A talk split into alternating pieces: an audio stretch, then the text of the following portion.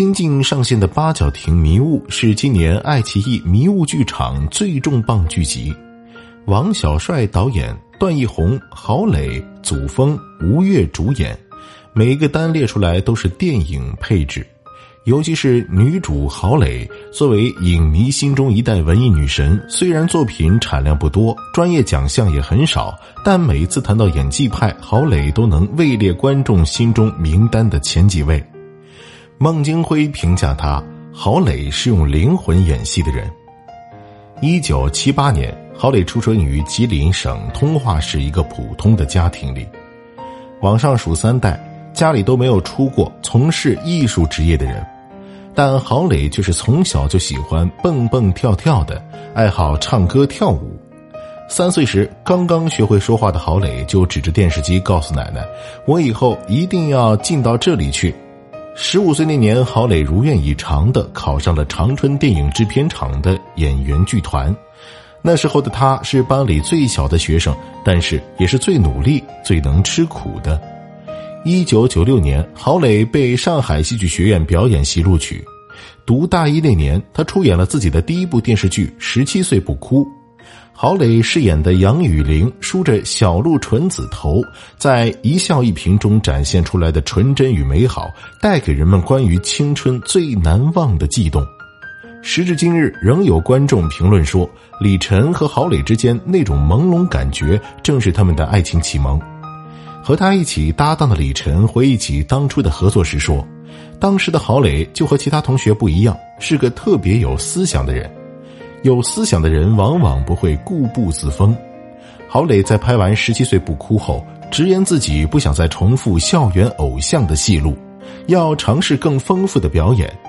于是，《少年黄飞鸿》里明媚灿烂的十三姨，《原来一家人》里淳朴耿直的江九，《肥猫寻亲记》里又渴望爱情又物欲的方继香，都成为被他塑造的令人过目不忘的形象。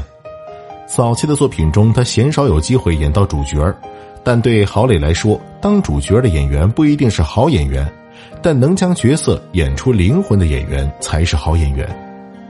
二零零二年，他将《少年天子》里一个阴度成狂的深宫怨妇静妃，呈现出了十足的不甘与悲凉。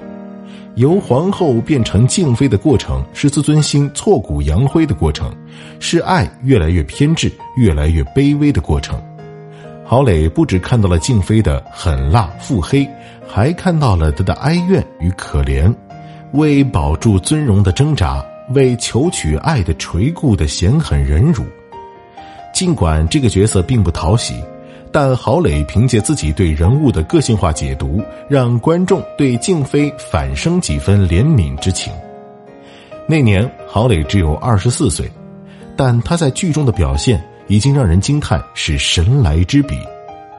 一年后，导演娄烨盛情邀请她出演《颐和园》，起初因为有大量裸露镜头，考虑到当时男友邓超的感受，她拒绝了。后来在娄烨导演的极力游说下。加之剧本本身的吸引力，他还是决定出演。事实证明，这个决定终于成就了郝蕾演艺生涯中的一个巅峰。影评人程青松在为金马奖评选的百大华语电影写的关于《颐和园》的影评里，这样评价郝蕾：于红的扮演者郝蕾，同时用充满激情与伤感的表演，带出了来自历史和爱情之中的隐痛感。颐和园最终将郝蕾一举推上了文艺女神的宝座，但因剧组未经批准参加境外电影展以及大尺度片段，后在国内被列为了禁片。一时间毁随欲来，加之与邓超的分手，郝蕾整日恍惚，一度想去自杀。但后来在与易立竞的对话中，他仍然表示了自己能够出演颐和园是一件幸运的事。我觉得我能够参演这样一部戏，我是不会有遗憾的。直到二零零六年和郭富城合作的《白银帝国》，才让郝蕾重回浪尖。因为这部电影，她被提名了上海国际电影节的最佳女主。一年后，终以第四张画拿下金马奖最佳女配角。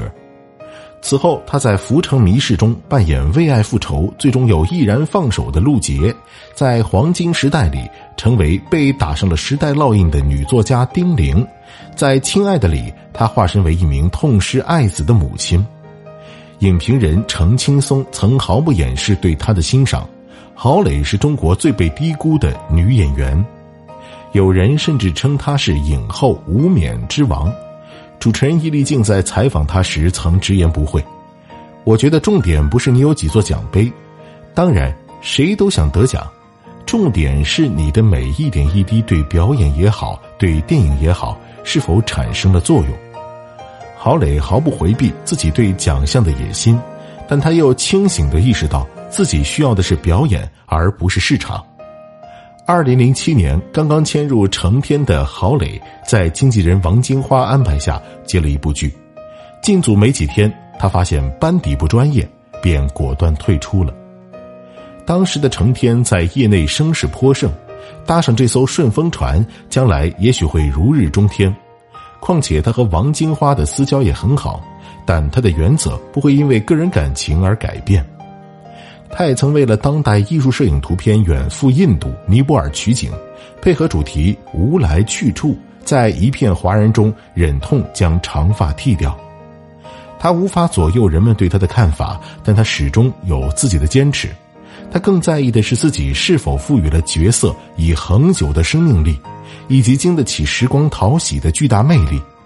那些经典的形象将是他一生的勋章。每个人生来都有他的任务。我觉得我的任务就是演戏，我希望代表这个时代成为优秀的演员。